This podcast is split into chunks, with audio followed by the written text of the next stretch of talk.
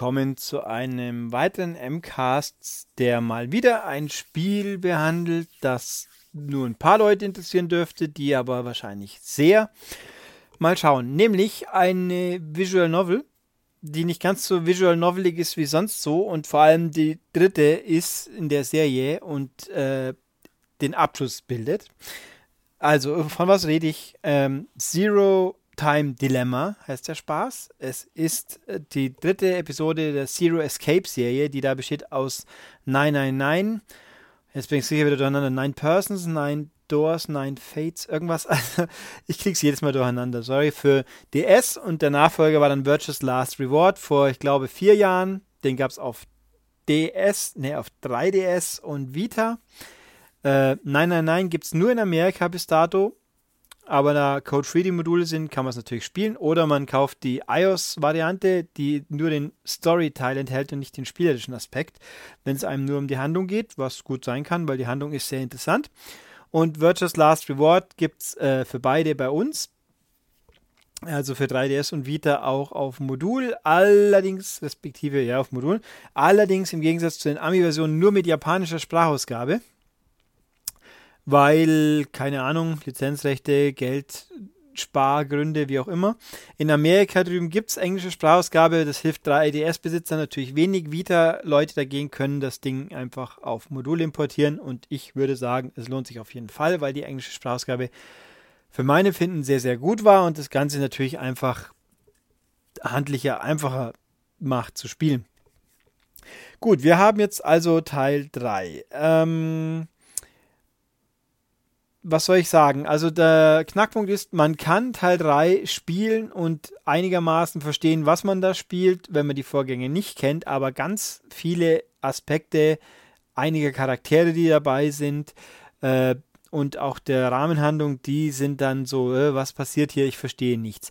Also nicht, ich, es ist schwer für mich einzuschätzen, weil ich ja beide kenne, beide Vorgänger. Ich würde aber mal sagen, man kann es auch im Groben und Ganzen so auch ordentlich verstehen, aber man, es entgeht einem doch vieles, äh, was äh, interessant ist und gerade die losen Enden der Vorgänger äh, abschließt. Ähm, den spielerischen Aspekt wiederum, der geht so oder so einwandfrei. Ähm, wenn man hingegen die ersten zwei gespielt hat, sollte man das hier auch spielen, logisch, weil dann äh, kriegt man die Geschichte zu Ende erzählt. Und ich würde auch sagen, um da vorzugreifen, die wird sehr gut zu Ende erzählt. Es bleiben eigentlich nicht allzu viele Fragen offen. Es gibt ein paar Aspekte, die ein bisschen unter den Tisch fallen, aber nichts Relevantes. Alle, was die, die Rahmenhandlung, die, den großen Storybogen betrifft, ähm, das wird vernünftig zugemacht und erklärt. Ich bin zumindest zufrieden gewesen und das ist schon mal nicht schlecht. Ähm, ja, jetzt habe ich ein bisschen Faden verloren, mal wieder. Ist ja auch egal. Also, ach so, noch die Info noch dazu. Bei uns sind, ist jetzt äh, Zero Time Dilemma erhältlich für 3DS und Vita, allerdings nur digital hier in Europa. Axis hat es nur als Download rausgebracht. In Amerika wiederum gibt es beides, was wiederum natürlich Vita-Besitzer äh, bevorteilt, weil die können das Ding ähm, ja, importieren vernünftig. Ich habe jetzt selber gespielt bis dato die Vita-Version. Ich habe Zugriff auf die 3DS-Version, aber ich kann jetzt keinen Vergleich abschließen, äh, wie viel besser welche Version aussieht. Es ist abzusehen, dass die Vita-Version besser aussehen wird. Es waren bei den alten auch so und bei den ähm, und die Bedienung kann man streiten. Also man kann es auf der Vita vernünftig bedienen. Man hat allerdings, es gibt viele Elemente, die tatsächlich Touchscreen sind und manchmal ist es mit dem Stylus sicher einfacher. Also ich habe mich jetzt nicht doof ärgern müssen, dass ich nicht mit dem Stylus arbeiten kann, aber ein Ticken handlicher mag 3DS sein. Ich würde aber unterm Strich wahrscheinlich trotzdem die Vita-Version empfehlen. Muss man selbst entscheiden, aber das kann man so machen. Ähm, nun gut, äh, achso, 3D-Effekt kann ich natürlich schwerlich einschätzen. Der wäre vorhanden diesmal, weil die Inszenierung anders ist, aber wie gesagt, ich weiß es nicht. Gut, ähm, Handlung möchte ich so wenig wie möglich sagen, weil Überraschungseffekt und das Aha-Erlebnis und so weiter und so fort ist natürlich viel toller, wenn man es selber spielt. Für Leute, die gar nichts wissen, das ist eine Art Science-Fiction-Geschichte mit äh, Zeitreisen und Paralleldimensionen. Also es ist alles, bisschen kompliziert, komplex, aber durchschaubar. Vor allem das Spiel macht einem das Leben relativ leicht mit einem, mit einem Flowchart, also einem Ablaufbaum, wie schon beim Vorgänger, mit dem man dann äh, durchblickt, was, wo man was gerade macht, sage ich jetzt mal. Äh, spielerisch, es ist wie gesagt eigentlich eine Visual Novel aber mit viel, im Gegensatz zu den meisten Visual Novels, die ich hier im Lauf des letzten Jahres, wie lange mache ich den Podcast jetzt schon wieder? Eine Vierteljahre ungefähr, habe ich ja viele abgehandelt. Aber das ist sicher, die Zero Escape Spiele sind die mit dem meisten spielerischen Aspekt, neben vielleicht Danganronpa. Äh, hier geht es darum, zum, die eine Hälfte quasi, sag ich mal, ist, ist Erzählung, also passives Konsumieren der Story. Die andere Hälfte ist äh, Rätselräume. Das sind Räume, aus denen man entfliehen muss, indem man verschiedene Rätsel löst, die das Absuchen der Umgebung, man dreht sich um und kann Sachen anschauen, äh, dann Gegenstände aufglauben oder Puzzle-Rätselaufgaben aktivieren, die dann da reichen von Legepuzzeln oder Drehpuzzles oder halt auch einfach Logikpuzzles, log wo man Hinweise sich kombinieren muss und die Lösung dann eintippen. Es ist ähm, abwechslungsreich. Ich habe es nicht nachgezählt, wie viele Räume es gibt. Ich würde jetzt mal sagen 10, 12, irgendwas um den Dreh rum. Auf jeden Fall äh, genug. Die sind alle logisch. Es gab nicht eine Stelle, wo ich hängen geblieben bin nach dem Motto, was will man von mir? Manchmal habe ich vielleicht beim Suchen nicht immer gleich was getroffen. Es ist nichts, was überstrapaziert an Komplexität. Es ist anspruchsvoll zu knobeln, zu denken, rauszufinden, aber es ist nicht überkompliziert. Also man kann, man braucht nicht zwingend Notizzettel, vor allem das Spiel hat ja eingebaute Notizblöcke, die dann manchmal schon helfen können, aber im Großen und Ganzen lässt sich das alles auch mit ein bisschen Hirnschmalz ohne weiteres so lösen. Es werden vor allem eigentlich, es gibt äh, quasi einen strikten Ablauf, mit dem man nach und nach die Rätsel lösen muss. Das merkt man auch, aber das finde ich jetzt nicht schlimm. Und die Hinweis, äh, Austeilung, Vergabe, äh, Übermittlung, sage ich jetzt mal, die funktioniert tipptopp. Also ich habe da echt mich angenehm gefordert gefühlt, aber nicht überfordert und das war immer ein schönes Aha-Erlebnis, wenn man dann wirklich die Rätsel alle gelöst hat. Also da kann ich nur sagen, das hat das Niveau gehalten von Virtuous Last Reward ähm, und hat dafür einige Sachen verbessert. Was ich besser finde, ist, äh, dass es nicht mehr diese ewige Hin- und Herlauferei gab, die ich, an die ich mich erinnern kann von Virtuous Last Reward, wo man dauernd irgendwelche Zwischenanimationen rumgerennen hat und sonst was. Aber, naja, gut. Ähm, was ganz anders ist jetzt diesmal, die ersten zwei Teile waren inszenatorisch klassische Visual Novels mehr oder weniger. Also es gab schon zwar Cutscenes ein bisschen, aber meistens stand da ein Charakter, den man sieht vor dem Hintergrund und unten eine Texttafel und der erzählt einem gerade, was auf dem Text steht. Das ist äh, diesmal anders. Es ist alles filmischer, nenne ich es mal. Es gibt keine statischen Rumstehsituationen, sondern es sind 3D-Modelle, die sich bewegen und äh, mit Kamerafahrten und alles äh, schon sehr dialoglastig, weil die komplette Story wird über Dialoge erzählt. Aber man muss nicht mehr irgendwie durch die Gegend rennen, wie beim letzten, wo man sagt, jetzt geht zu diesem Raum, kommt eine Laufanimation, also eine Bewegung uns dahin Animation, irgendwas. Ähm, das ist schick gemacht, finde ich. Äh, aber man merkt die Limitationen, dass da kein allzu großes Team dran gehockt ist. Sprich, die Charaktere bewegen sich mal schon ein bisschen steif. Äh, die, und vor allem Lippensynchron ist da gar nicht. Also die Lippen bewegen sich schon irgendwie, aber mit Lippensynchronität hat das nichts zu tun. Das ist nur so bla bla. So, wenn ich jetzt Puppenkiste sagen würde, wäre unfair, weil so, so äh, grobschlächtig ist es auch wieder nicht. Aber es ist also, wenn man sich da jetzt äh, super feingeschliffene Zwischen- und Dialogsequenzen erwartet, die jetzt, lassen wir es mal ach, sag ich einfach mal, Mass Effect-mäßig sind, wo ja wirklich alles gepasst hat von der Animation her, gibt es hier nicht. Und das Ganze hat auch ein bisschen einen, einen Cell-Shading-Look, also die Charaktere haben schwarze, leichte Outlines, äh, aber nicht störend und das ist ein stilistisch passt das alles gut zusammen. Auch das Charakterdesign an sich finde ich sehr interessant. Es ist schon anime-ig, zwangsläufig, also große Augen, sehr ein ausdrucksstarke Augen, aber nicht cartoonig im überwiegend. Äh, es sind neun Charaktere, die mehr oder weniger im Mittelpunkt stehen. Und da ist ein, zwei abstrus, ja, sind eigentlich alle relativ normal designt. Es gibt den einen, der hat einen großen Metallball als Kopf quasi kleiner Junge mit Metallball als Kopf, wird alles erklärt.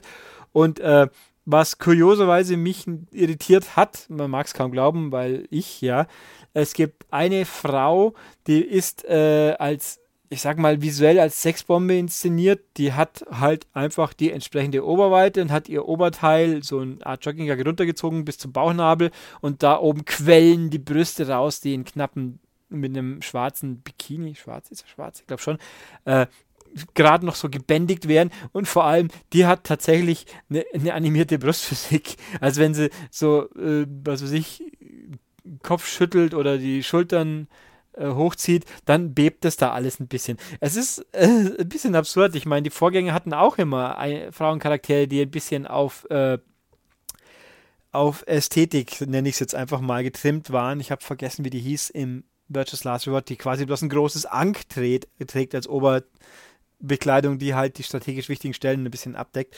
Äh, das ist hier so ähnlich, also hier so ähnlich und äh, ja.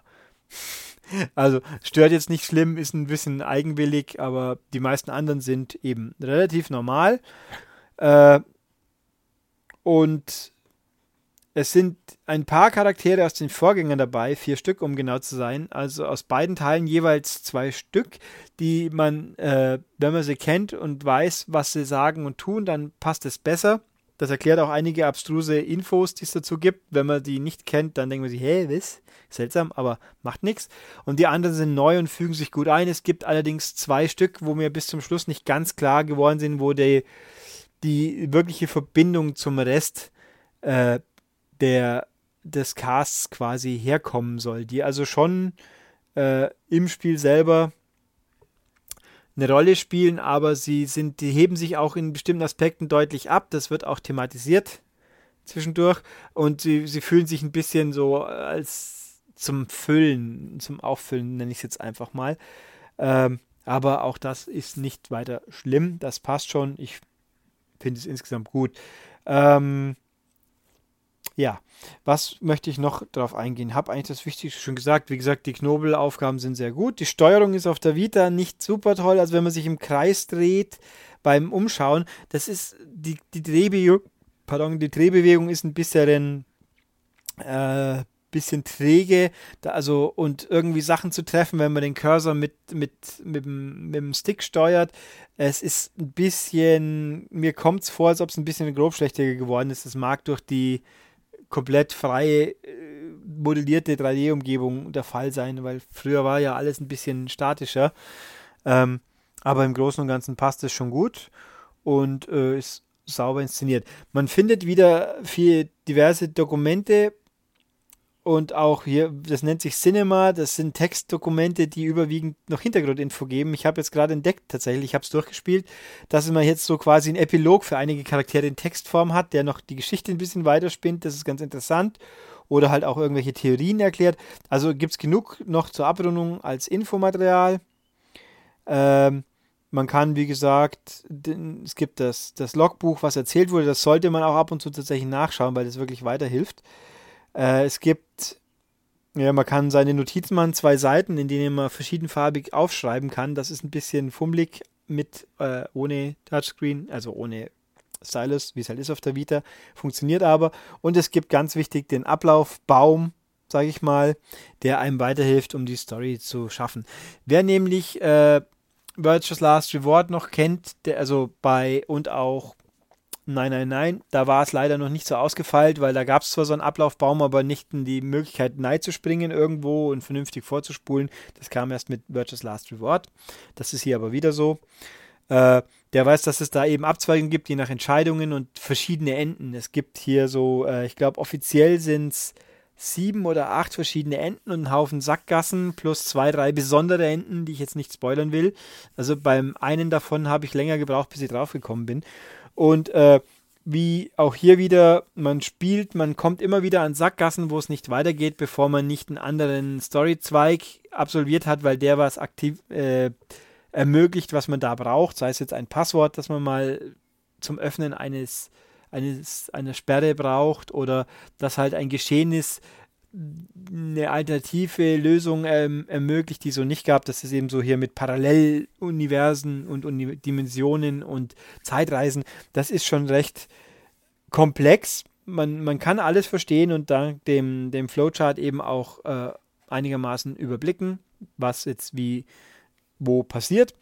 Ähm, was dagegen komplett neu ist, diesmal, es gibt also wieder, um doch kurz auf die Story einzugehen, die anderen Teile waren ja immer so, die Basis ist, eine Gruppe Menschen findet sich in einem geschlossenen Gefängnis, nenne ich es mal, in einem geschlossenen Bunker, in einem, einem Gebäude, was auch immer wieder und äh, wird da von einer mysteriösen Gestalt, äh, die mit einem kommuniziert, Zero heißt die üblicherweise, äh, angehalten, Aufgaben zu lösen oder Entscheidungen zu treffen, die potenziell den anderen schaden könnten, zum eigenen Vorteil, weil sich sonst der Ausgang nicht öffnet.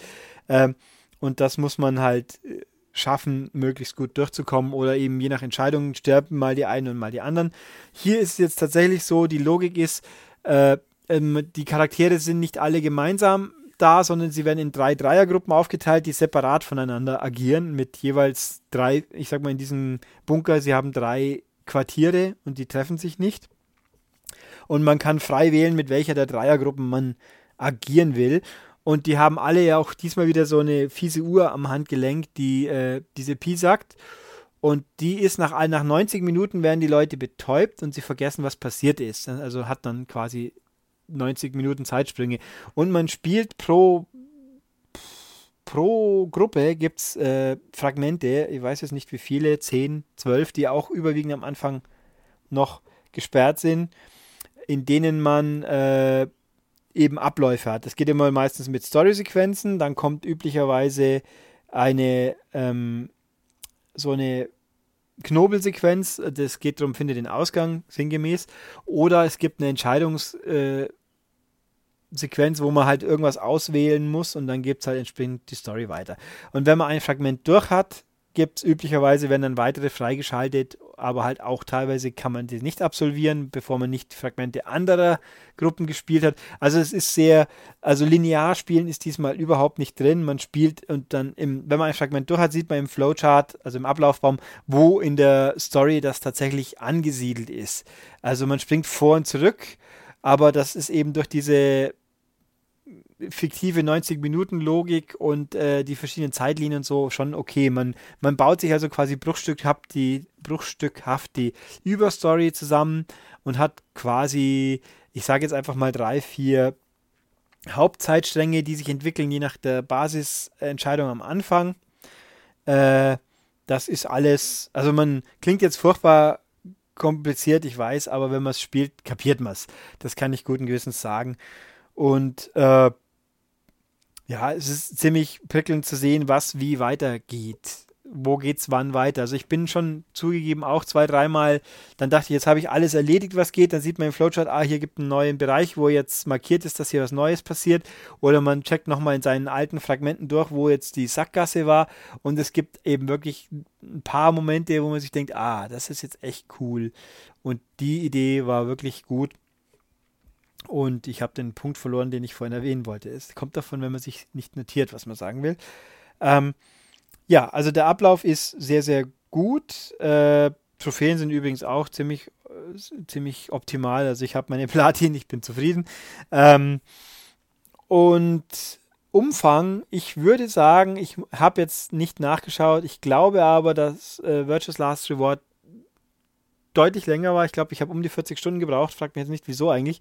Und hier hab, sagt die Uhr jetzt irgendwas zwischen so nicht ganz 25 Stunden. Und ich bin jetzt nicht durchgehetzt, dass man sagen müsste, ja, kein Wunder. Ich habe auch nichts weggedrückt, also, sondern das war einfach der Ablauf. Also es ist ein Stückchen kürzer, das finde ich jetzt aber nicht schlimm, weil es, es hat relativ wenig Fülle dafür und es überstrapaziert nicht die Geduld. Und ähm, das ist, glaube ich, schon okay und 25 Stunden ist jetzt beim besten Willen auch wirklich nicht kurz. Das kann man also auch absolut nicht sagen. Ich bin mir sicher, dass ich irgendwas Wichtiges vergesse jetzt, was ich noch erzählen wollte. Äh, für Leute, die es runterladen wollen und nicht eigen importieren, die Info, das Ding ist knapp ein Gigabyte groß, nur auf der Vita, was mich überrascht hat. Das ist also schon ziemlich schlank. Es hat japanische Sprachausgabe alternativ, wer wirklich darauf Wert legt, dass er überhaupt nicht versteht, was die Leute reden, sondern nur den Text lesen will, nur zu. Es geht also. Die englische Sprachausgabe ist gut. Ich habe schon bessere gehört, aber sie ist sehr gut. Also ich würde zum Beispiel sagen, die Persona 4 Sprachausgabe ist besser. Aber hier, es gibt kein Fehlcasting. Die betonen ihre Sachen ganz ordentlich. Mir kommt es manchmal vor, sie reden ein bisschen langsam und betont. Aber also alles kein Problem. Ich finde es einmal frei. Und äh, mich hat es ein bisschen verwundert, die Tonabmischung, wenn man es nicht äh, auf einer normalen Vita mit Lautsprecher spielt, ist manchmal der Sound, äh, die Musik ein bisschen zu laut für mein Empfinden. Dann versteht man nicht, was die Leute sagen, aber dafür gibt es ja Untertitel. Und ähm, ja. Gut. Also ich glaube, ich komme zum Ende, weil sich ich, als Jesus müsste ich mehr auf die Story noch eingehen. Das möchte ich, wie gesagt, nicht. Ich kann nur nochmal sagen, die Story ist gut. Sie setzt konsequent die anderen fort. Sie ist damit bedingt einsteigerfreundlich nur, um nicht zu sagen eher weniger. Aber damit, ich glaube, neue Fans wird das Spiel eh eher nicht gewinnen. Ich bin ja froh, dass es jetzt wirklich bei uns, dass es überhaupt rausgekommen ist, dass es bei uns zeitgleich kam. Gut, halt nur digital, aber wie gesagt, besser so als gar nicht. Ähm und ja, schaut gut aus. Finde ich in dem Rahmen, den es liefern kann, hört sich gut an. Ist sehr knobelintensiv und äh, kann mitziehen. Ich habe jetzt das mehr oder weniger fast am Stück gespielt. Das ist alles fein und äh, ja. Gut, dann komme ich halt tatsächlich zum Schluss, weil wer noch Fragen haben sollte, packt sie irgendwo rein. Ich hoffe, sie zu lesen, werde sie dann wohl in der Wochenshow äh, abarbeiten, wenn sich so ergibt. Äh, wobei ich zugegeben gar nicht weiß, wann dieser Podcast online gegangen sein wird, aber egal, Wochenshow gibt es ja oft genug. Äh, ja, war es an sich schon soweit. Deswegen, wer mir was mitteilen will und loben will, am besten, der macht das auf der Webseite, zum Beispiel www.maniac.de in den Kommentaren und dem Podcast. Wer nicht angemeldet ist oder sich anders mitteilen will, könnt ihr das machen mit einer E-Mail an podcast.maniac.de oder auf YouTube mit unseren coolen Standbildvideos da in die Kommentare. Ein Daumen hoch ist auch gern gesehen. Abo abschließen ist auch klasse. Und iTunes ebenso, wer es abonnieren und 5 Sterne abgeben will. Ich habe sicher nichts dagegen. Und ja, das war's. Wer also die Zero Escape Serie komplett abschließen will, ist mit Zero Time Dilemma wirklich gut bedient. Und ja, bis zum nächsten Mal. Tschüss.